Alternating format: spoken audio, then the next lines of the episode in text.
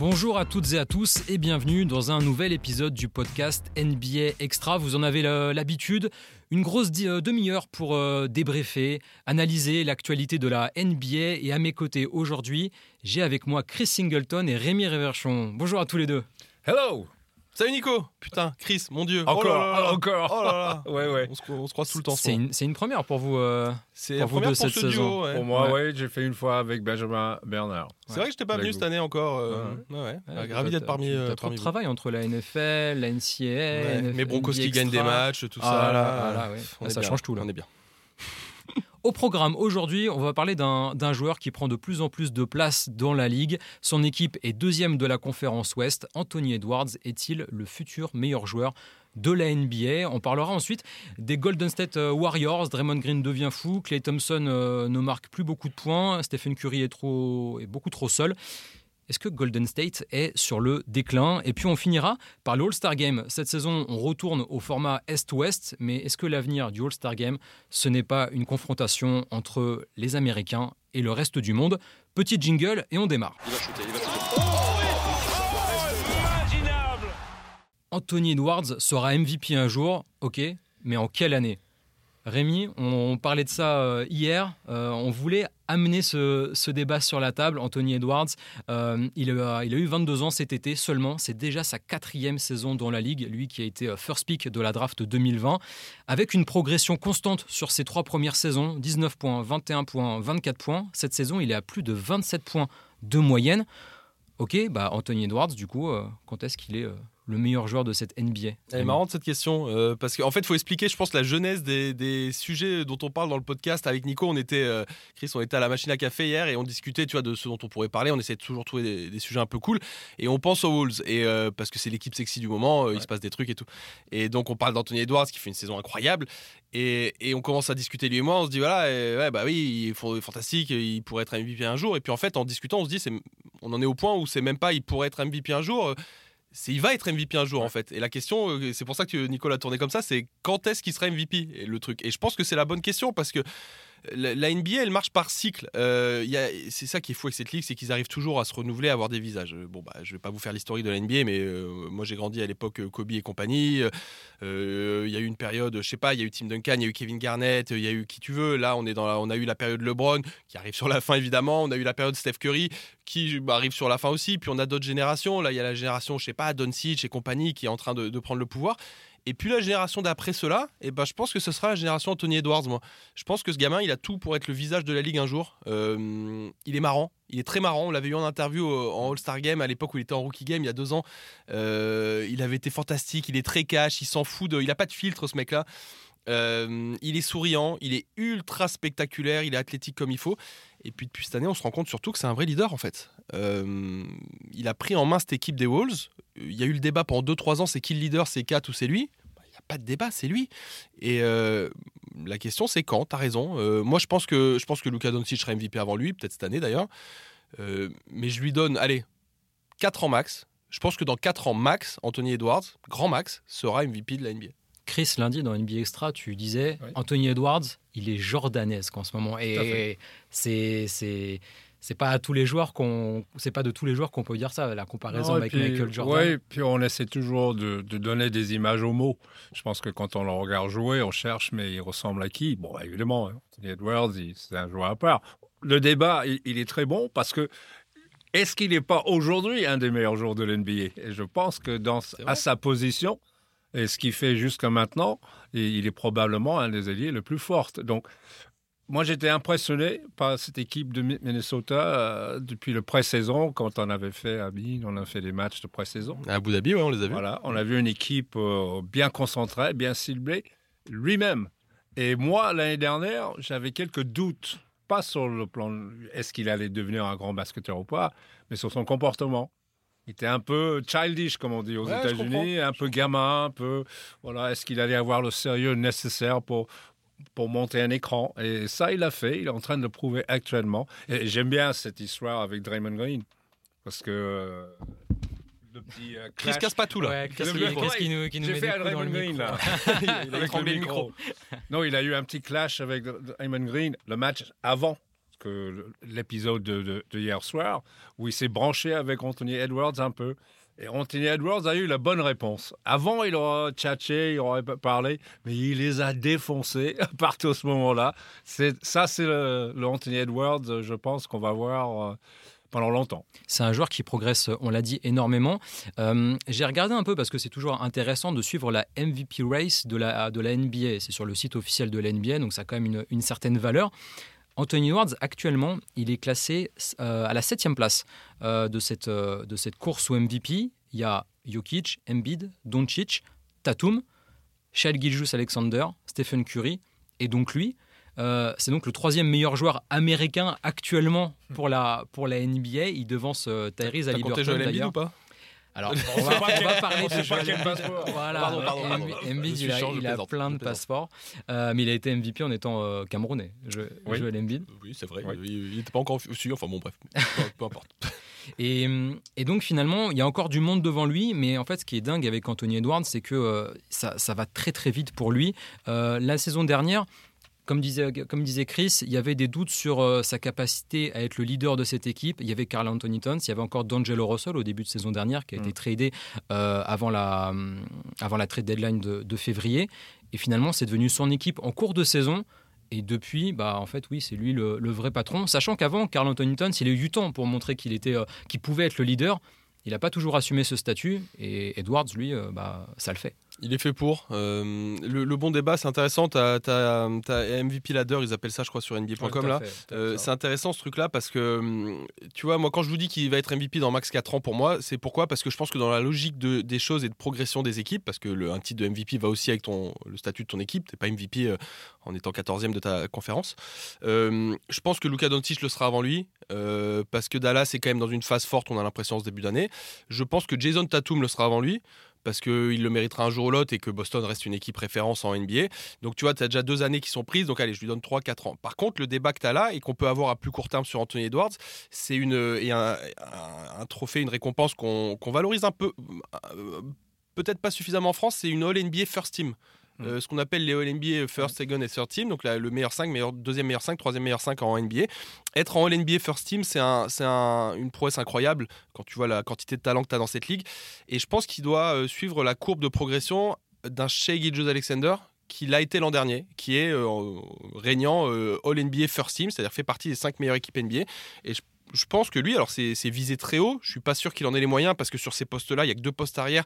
Bah déjà, tu m'as cité Doncic, tu m'as cité Curry, tu m'as cité Shea. Ça fait trois arrières qui sont devant lui, donc il est mm. quatrième arrière seulement. Mm. Mais, euh, mais je pense que ça doit être son objectif. Euh, aller chercher une All-NBA First Team cette année. Je parle d'objectifs individuels, bien sûr qu'il doit avoir des objectifs collectifs, les playoffs, passer un tour, etc. Mais euh, je pense que voilà, à court terme, si on veut mesurer l'impact d'Anthony Edwards, voir si cette année il peut potentiellement être All-NBA First Team, et puis l'année prochaine commencer à parler, si l'équipe continue de progresser, d'un titre de MVP. Et cette équipe de Minnesota, elle progresse énormément. Et euh, la NBA, on le sait, c'est une affaire de, cycle. Il faut parfois être là au bon moment. Et là, il y a toute une génération, comme tu l'as dit, Rémi, en début de, podcast, euh, qui va petit à petit bien, prendre du recul, prendre la, retraite, même si pour LeBron, on. On, on, jamais. on, attend, mais voilà, on sait pas quand est-ce que ça va Curry aussi, hein, au final, peut-être jusqu'à 45 ans. Euh. Mais lui, voilà, comme tu disais, il va être le, le nouveau visage de cette NBA. Et en fait, bah, peut-être que jouer à Minnesota, ça va peut-être aussi le, freiner dans cette euh, progression au niveau du, statut, du titre de MVP. Ça, mais ça ne va pas empêcher Kevin Garnett de l'être il, y a un peu plus de 20 ans. Oui, je pense que c'est un peu le même problème euh, pour Doncic. Hein. C'est un joueur euh, que tout le monde est d'accord, c'est un des meilleurs joueurs de l'NBA, mais il n'a pas prouvé parce que pour moi, pour attribuer un MVP, il faut que ce soit un joueur qui amène son, son équipe en haut un final, euh, gagner un titre euh, et tout ça. Et c'est pour ça que j'ai dit les gens comme Doncic, ils ne sont pas prêts de l'avoir. Bon, maintenant, cette année, on voit peut-être une autre. Ah bah quand il rate les playoffs l'an dernier, ça met un frein, bien sûr. Voilà, et qu'on dit, on ne peut pas donner MVP à un joueur qui ne fait pas gagner son équipe. Edward, ça va être la même chose. Et la raison qu'il n'est pas euh, peut-être dans le top 5, c'est parce qu'on n'est pas habitué à voir les Wolves ou parler des Wolves, voilà, d'une équipe qui réussit, qui gagne. Donc, le, vrai test va être la longueur de la saison. Parce que si Minnesota est là à la fin, euh, ça donnera plus de, validité à quelqu'un comme Edwards. Si ils font, comme souvent, c'est à la fin, il n'y a plus rien, ou voilà, Mais je pense qu'il a la possibilité, il va être mentionné, euh, surtout avec ce qu'il fait Il est actuellement. obligé, c'est trop. Tu es obligé de, Ouais. de parler d'Anthony Edwards parce qu'il défonce tout le monde. L'hi- L'histoire des marchés, c'est vrai que c'est une histoire récurrente en NBA, la taille des marchés, ce qu'on appelle les marchés, la taille des, des villes, grosso modo, et l'importance euh, marketing médiatique de ces villes-là.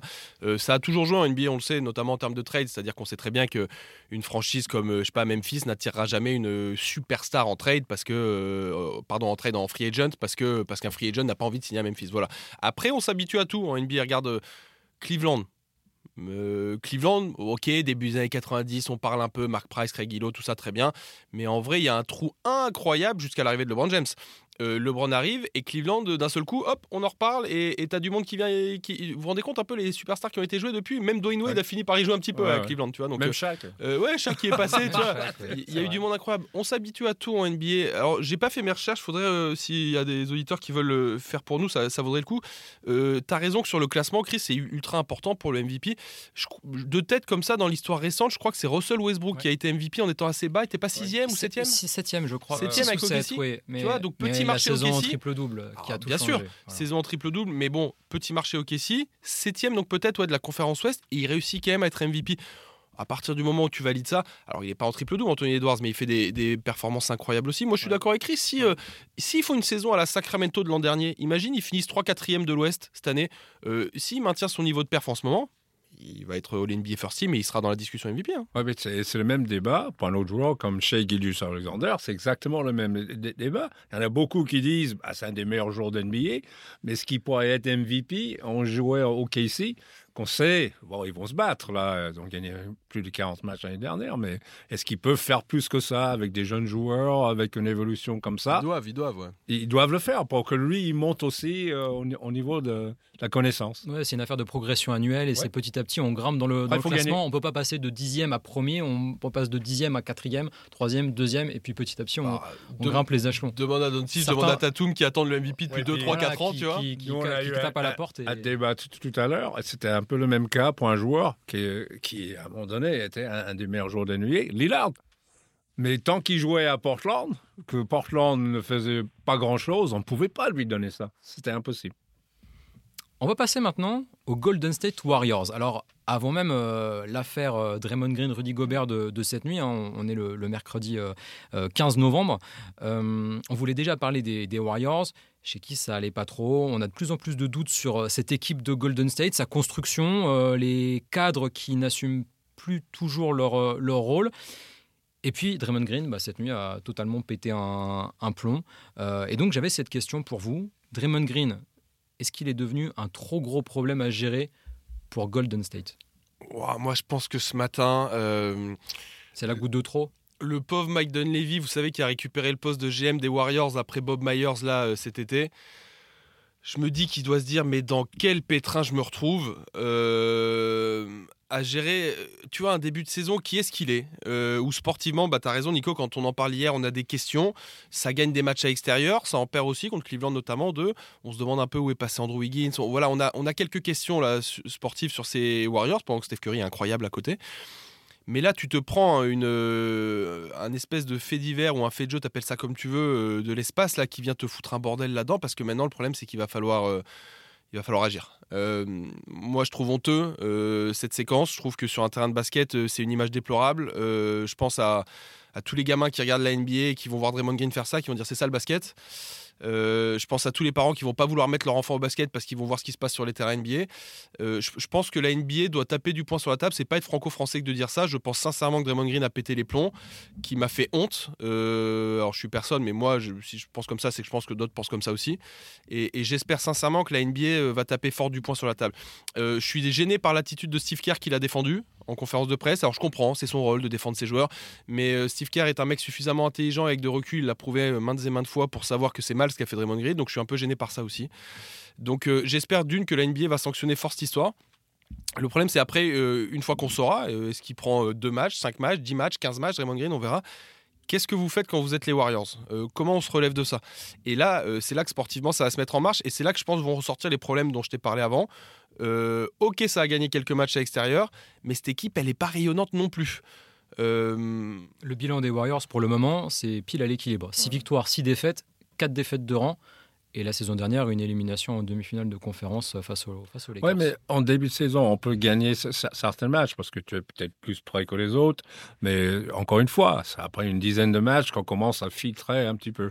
Moi, moi, je fais partie et ça va être assez dur euh, pour une équipe qui, qui commande du respect. Moi, je pense qu'ils sont en fin de cycle tout simplement. Euh, l'expérience ne vaut plus rien maintenant. Oui, ils ont gagné des titres. Oui, ils ont des gens qui savent faire, mais l'année dernière, ils n'ont pas su faire pendant les playoffs.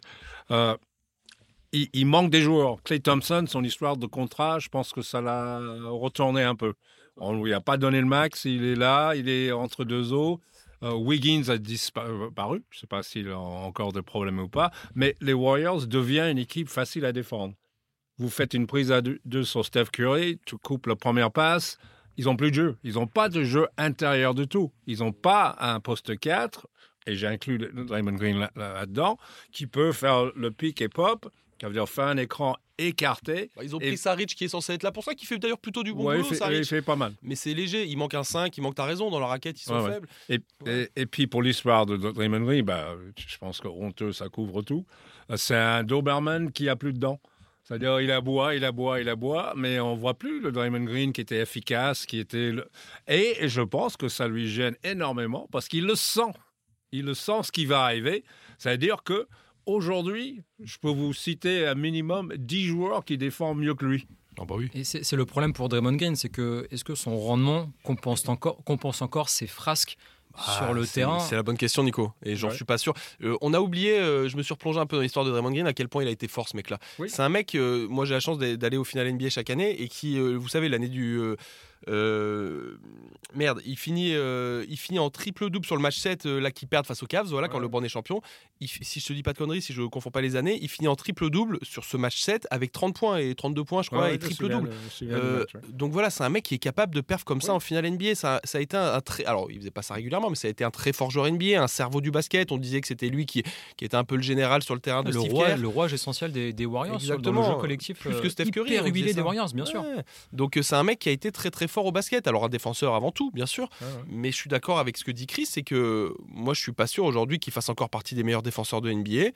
Euh, je, suis emmerdé. Je suis vraiment ce que je vous dis là que, que Mike Dunleavy doit ressentir matin. À, sa, je voudrais pas être à sa place parce que je pense qu'il doit être sincèrement emmerdé. Il doit se poser les mêmes questions que nous. Hein. Qu'est-ce qu'on fait quoi? Moi, j'aurais pas. Euh, je, vois, j'ai pas de Kleenex pour, pour, lui parce que surtout après le geste de, de hier soir. Moi, je dis, ça suffit. C'est pas le premier, tu as raison. On a ras-le-bol. Il a fait assez de frasques comme ça. Et oui, je pense que l'NBA, maintenant, ils sont dans une position. S'ils laissent passer ça avec un petit claque sur la main, euh, parce qu'en ce moment, ça frite un peu partout. Hein. C'est les joueurs. surtout quand tu des matchs de, de conférence, là, il y a 500 000 sur la table. Ah, du in-season tournament. Moi aussi, je vais mordre un peu.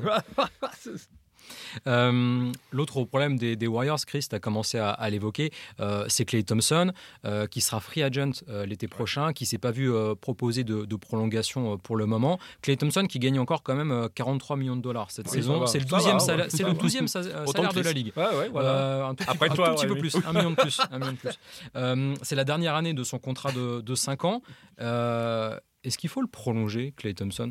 Alors qu'il faille le prolonger, oui. Moi, je pense que oui. Voilà, c'est ça, parce que c'est toujours le souci. Euh, je pense qu'on a trop de respect pour cette franchise et son histoire euh, récente euh, pour être dans une discussion purement business, je sais que ça fera mal au cœur aux gens très pragmatiques, j'en suis un d'habitude. Euh, si tu réfléchis sportivement, construction, avenir, moyen terme, euh, non, tu laisses filer clés. Euh, mais je pense que moi, j'ai trop de respect pour ce qu'il a accompli dans cette franchise. J'aimerais du fond du cœur que Steph Curry, et j'en suis persuadé pour lui, et Clay Thompson finissent leur carrière sous ce maillot des Warriors. Parce que c'est une trop belle équipe, c'est une trop belle dynastie, parce que c'en est une, qu'on construit ces Warriors pour qu'on euh, casse ça deux ans de la fin. Tu vois, je veux pas qu'il nous fasse une Tony Parker qui part de jeu, deux ans à Charlotte et que ce soit, on se, regarde tous genre bon, bah c'est la fin. Il a joué à Charlotte, euh, Tony Parker euh, Non, je ne plus. c'est assis un peu. Donc voilà, oui, il faut prolonger Clay Thompson, ne serait-ce que pour service rendu. La question, c'est à quel prix C'est à eux de s'entendre. J'ai vu qu'ils demandaient pas le maximum, Dieu merci. mais, mais, mais, mais à quel prix T'as raison. Et combien de temps? Est-ce qu'on lui redonne deux ans? Est-ce qu'on lui redonne trois ans? Moi, je suis un fervent défenseur de ça. J'aime trop ce joueur-là. Il faut qu'il finisse sous le maillot des Warriors. Prolongez-le la question pour Damon Green va se poser à un moment, mais pas tout de suite, puisqu'il est sous contrat jusqu'en 2026. Donc ça laisse un peu de, marge. Mais les Warriors, ils sont le, c'est le plus gros salaire cap cette saison de la NBA, 211 millions de dollars. Alors Stephen Curry est aussi le joueur le mieux payé de la NBA. C'est vrai que ça commence que- à faire beaucoup et il y a un moment, il va Ouais. falloir faire des choix parce que si on veut pouvoir ajouter euh, peut-être une nouvelle star à cette équipe, on ne pourra pas donner des billets Ouais, c'est-à-dire, c'est tout à fait normal que le salary cap est élevé parce que ils sont payés pour ce qu'ils ont fait. Ça, c'est toujours le cas. Dans le, dans le sport, c'est comme ça. Donc, euh, je suis comme Rémi, euh, Clay Thompson, j'aimerais bien voir rester à cause de euh, tout le, le passé qu'ils ont ensemble. euh, on, on associe les Warriors avec ça, avec Bien Steph. Curry, avec Clay Thompson, Diamond Green aussi. euh, Kevin euh, voilà, pareil. euh, Ça fait est- longtemps, ça fait 7 ans qu'il est là-bas, Ouais, Kevin Looney, tout à fait, hein, donc, ouais. mais, mais bon, Clay Thompson, comme les Américains disent, il a perdu un step. Il sort plus les écrans aussi rapidement. euh, et les joueurs, avec l'adresse en NBA aujourd'hui, on a des masses. Donc, à partir de là, euh, peut-être pas avoir le même rôle qu'il a tou- tou- toujours eu, s'il accepte ça. euh, Un rôle de, sixième, un c'est- rôle c'est- de sixième homme, peut-être oui, éventuellement. futur, voilà. Thompson, Mais bon, c'est toujours très difficile d'accepter ces choses-là quand tu as connu ce qu'il a connu. Bien sûr. Eh bien, on va, on va terminer euh, ce podcast par, euh, bah, pareil, euh, Rémi, on en parlait hier, on, on cherchait un, un troisième thème, parce qu'on fait toujours trois thèmes dans le, dans le podcast NBA Extra, et on avait envie de parler du All-Star Game. Cette saison, on retourne à un format Est-Ouest. Enfin, Ça sera, ça sera la 73e édition de l'histoire, ça sera à Indianapolis chouette. en février. Ça va être sympa, Indianapolis en, en- en février. Il va, Il va- il va faire chaud. beau et chaud dans une belle ville où il se passe plein de choses, ça va être top. Donc c'est le, le retour du format classique qui était abandonné depuis euh, 2018. Mais avec Rémi, on se posait une question. Est-ce que la vraie façon de bien relancer le All-Star Game, ça serait pas de faire, Chris, un match USA vs reste du monde? Écoute, moi, je suis, je suis old school, de chez old school. Je veux revenir à cet Est-Ouest. Je pense qu'il faut ajouter cette notion de fierté dans les conférences que tu joues. Et c'était pour moi la meilleure formule. Évidemment, et comme l'NBA est toujours en train de regarder un moyen de, changer les choses, après vient ce USA contre le reste du monde, où USA va pas forcément être favori, mais je pense quelque part, ça sera une prochaine étape. Mais reviens au Ouais. s'il te plaît. Mais ça c'est fait, ils l'ont validé. Alors Voilà. moi je suis comme Chris, je trouve ça très bien. Euh, moi ce qui m'emmerde dernièrement euh, depuis 3-4 ans, euh, depuis 2018 t'as dit qu'on était passé ouais, à c'est draft ça, exactement. donc ça fait 5 ans même qu'on est passé à ce format de draft, c'est que je ne sais pas, je suis incapable de dire qui a gagné l'an dernier, qui Ah, a perdu. Qui jouait dans quelle équipe Euh, Qui étaient les capitaines C'est qui? C'était LeBron et Yanis l'an dernier LeBron et. Curry, non? Curry, je- C'est souvent LeBron, et Curry, ils sont à tous les deux, c'est pas possible. Tu vois. Enfin bon, tu vois, on sait même plus, on est perdu. Donc voilà, moi je veux savoir, c'est l'Est qui a gagné depuis deux ans, c'est l'Ouest qui a gagné depuis deux ans, je veux savoir ça. Donc ça, c'est très bien, c'est une très bonne chose. Maintenant, on va être concret là. C'est vrai que la NBA, ça bruisse un petit peu réfléchi à cette idée de US versus le reste du monde. Euh, si on prend évidemment les top players euh, dits reste du monde aujourd'hui, ça, t'as une petite liste ou pas là? J'ai fait une petite liste, Vas-y, évidemment, j'ai préparé le truc, sachant, sachant Ouais. évidemment que les cinq derniers MVP Ouais, ouais, tout je compte. Joel Embiid comme étant camerounais, puisqu'il Bien n'avait pas encore bah son oui. passeport un américain. débat, mais ok, vas-y. C'est un- il était, ah, sur- dans, dans les, dans les faits, il est camerounais au moment de Ah son. oui, non, de son bon. Il est reconnu comme. euh, il n'est Ouais. pas reconnu comme joueur américain. Oui, oui, ok, voilà. soit. Euh, allez, le 5 de départ des, de Team USA, ça pourrait donner. Alors, il y a toujours des, des choix à faire, mais ça pourrait donner Stephen Curry, Anthony Edwards ou Devin Booker, Jason Mm. Tatum ou Kevin Durant sur le poste 3. Et puis ensuite, LeBron, Anthony Davis, Bam Adebayo à l'intérieur, vous faites ce que vous voulez. On a déjà une base, euh, une base plutôt solide. Et de l'autre côté Reste du monde, Luka Doncic, Ouais. Shai, Ouais. Yanis, Jokic. Mhm. Et j'ai et j'ai mis Embiid du coup dans le C'est reste un front de compte incroyable quand même. Ouais. C'est un front, mais c'est surtout voilà. alors, elle, est là, la vraie, elle est là la vraie différence, au-delà de la profondeur d'effectif, c'est qu'au niveau du front de courte, les Euro, enfin le, le reste du monde est très bien fourni. et Il y a beaucoup de joueurs intérieurs Dans le reste du monde, alors que chez les Américains, les intérieurs, il faut quand même bien les chercher. Et c'est surtout des arrières et des, et meneurs. C'est vrai que c'est un truc. Alors moi j'ai- un alors ça c'est vrai que tu as raison quand tu compares les 5 de départ, tu dis putain ça a de la gueule. Et ce serait moi ce match là, je l'achète tous les jours. Ouais, ouais. Le problème que j'ai, c'est un roster de All-Star, c'est 12 joueurs. Donc 12 joueurs euh, du coup USA, 12 joueurs reste du monde. Euh, sachant que tu as toujours un ou deux blessés qui laissent leur place, faut compter à les 14 joueurs en gros qui vont euh, être inclus dans cette liste. Euh, si tu descends un petit peu au-delà des 5, 6, 7 premiers, Faites-le, alors je, je suis désolé, je ne l'ai pas fait là, mais faites-le chez vous, amusez-vous, prenez vos stats, allez regarder euh, ce que vous voulez, meilleur marqueur de NBA et J'ai les remplaçants possibles aussi. je Ah, bah, donner, il a bien bossé, bah putain, Nico. oui, Eh ben, oui, T'as mis Tatum. Tatum en remplaçant Eh ben vas-y, annonce-moi, euh, annonce-moi, euh, va jusqu'à de 6 à J'en 12, ai, 13 j'en ai aux 12, USA. j'en ai 12 Et pour les USA. pour les- autres. Dis-moi un Les- petit peu, Les remplaçants potentiels Damien Lillard, Donovan Mitchell, Tyrese Haliburton, D'Aaron Fox. J'ai voulu inclure Tyrese Maxi. Ok, why dis not, pourquoi why pas? not, why not, Ouais. Paul George, Kawhi Leonard. why not? Ok, de l'autre Reste côté. du monde. Jamal Murray, Hmm. Carl Anthony Towns, Hmm. Pascal Siakam. Et c'est là qu'après ça se complique un peu. Kristaps Porzingis, Domantas Sabonis, Laurie Markkanen. Et j'ai voulu mettre un, un arrière. J'ai trouvé Dennis Schroeder pour sa, sa Coupe du Monde. Je me suis dit que ça pourrait, ça pourrait faire l'affaire. C'est là où moi, le, je trouve que le bas blesse. Déjà, tu vois, tu me dis que tu galères un petit peu quand tu arrives sur 10, 11, 12. Ah oui, j'ai dû, Alors, j'ai dû chercher. Mark un peu. Cannon, il fait une saison fantastique l'an passé. Schroeder, euh, respect immense pour, euh, pour sa Coupe du Monde, mais bon, là, il n'a pas un niveau All-Star, je trouve, pour l'instant, sur ce début de saison à Toronto. Ah et on galère un petit peu. Donc, après, quand on va falloir en plus euh, remplacer un ou deux blessés, donc trouver un 13-14e, tu vas te retrouver avec du- peut-être du Franz Wagner, peut-être des mecs comme ça. Euh, alors que côté ricain, tu as vu, les mecs, entre guillemets, les plus faibles que tu m'as cités, c'est Tyrese Maxi qui tourne à 29 points de moyenne cette Ouais. année. Euh, moi, le problème que j'ai, c'est que, euh, ok, que sur le, dans l'absolu, sur un match, ça donnerait un super match. C'est que la distinction All-Star aujourd'hui sur le CV, elle est importante. Quand on fait des classements de joueurs en fin de carrière, quand on euh, dit un tel par rapport à un tel, on compte le nombre de distinctions All-Star. Pour les contrats, ça compte aujourd'hui. C'est-à-dire que Ouais. ont des bonus indexés là-dessus. Ouais, ouais. Et le problème, c'est que tu vas entre guillemets plus facilement donner du coup ce titre de All-Star à un joueur non américain. On l'a dit, hein, Franz Wagner par exemple, ou un mec comme ça, ou Christas Porzingis, qui, je le pense sincèrement aujourd'hui, ou Dennis Schroeder, euh, mérite moins que euh, je sais plus quel joueur tu m'as cité en fin de ton roster Mmh, américain. D'Aaron Fox. Bah voilà, Tyrese enfin, Haliburton. Tu vois, c'est Le euh, meilleur passeur de la NBA. incroyable en ce début de saison, il mérite beaucoup plus. Et donc j'ai un problème avec ça, c'est que sur la profondeur de banc, je trouve que ce serait injuste pour les Américains. Le déséquilibre, il est là. C'est sur, sur les 5 contre 5. Pour l'instant, il est là. Pour l'instant, on a un euh, match. Dans les années à Cinq venir, contre ça va cinq, on a un Ouais, match. ça, ça fait 5 ans qu'on le dit, peut-être que dans 5 ans ce sera vrai, Ouais. mais aujourd'hui c'est pas vrai en tout cas. moi, Ouais, non, mais ça serait intéressant de le tester. Mais bon, c'est vrai que dans, dans, dans la longueur du banc de USA, euh, voilà, il n'y a, pas de discussion. Le seul problème qu'il peut avoir les Américains, c'est le même problème euh, qu'on a en FIBA. C'est-à-dire, tu vas aller chercher des postes 5 Oui. USA. Oui. T'as cité, euh, qui t'a cité là Bama Adebayo, Ba- euh, Bama Bam. Adebayo. Bon, on l'a vu. On l'a vu contre les Européens. euh, voilà. Ah bah, à l'intérieur, ils vont se faire manger. Bah, c'est hein, un peu pâle. euh, Jokic, Embiid, Sabonis, voilà. on est pas mal. Hein. Donc, tactiquement, voilà, ce serait intéressant de voir. Est-ce qu'ils vont mettre un coach Européen. européen aussi Il y en a pas 10 000 en, Il faut surtout pas mettre Steve Kerr.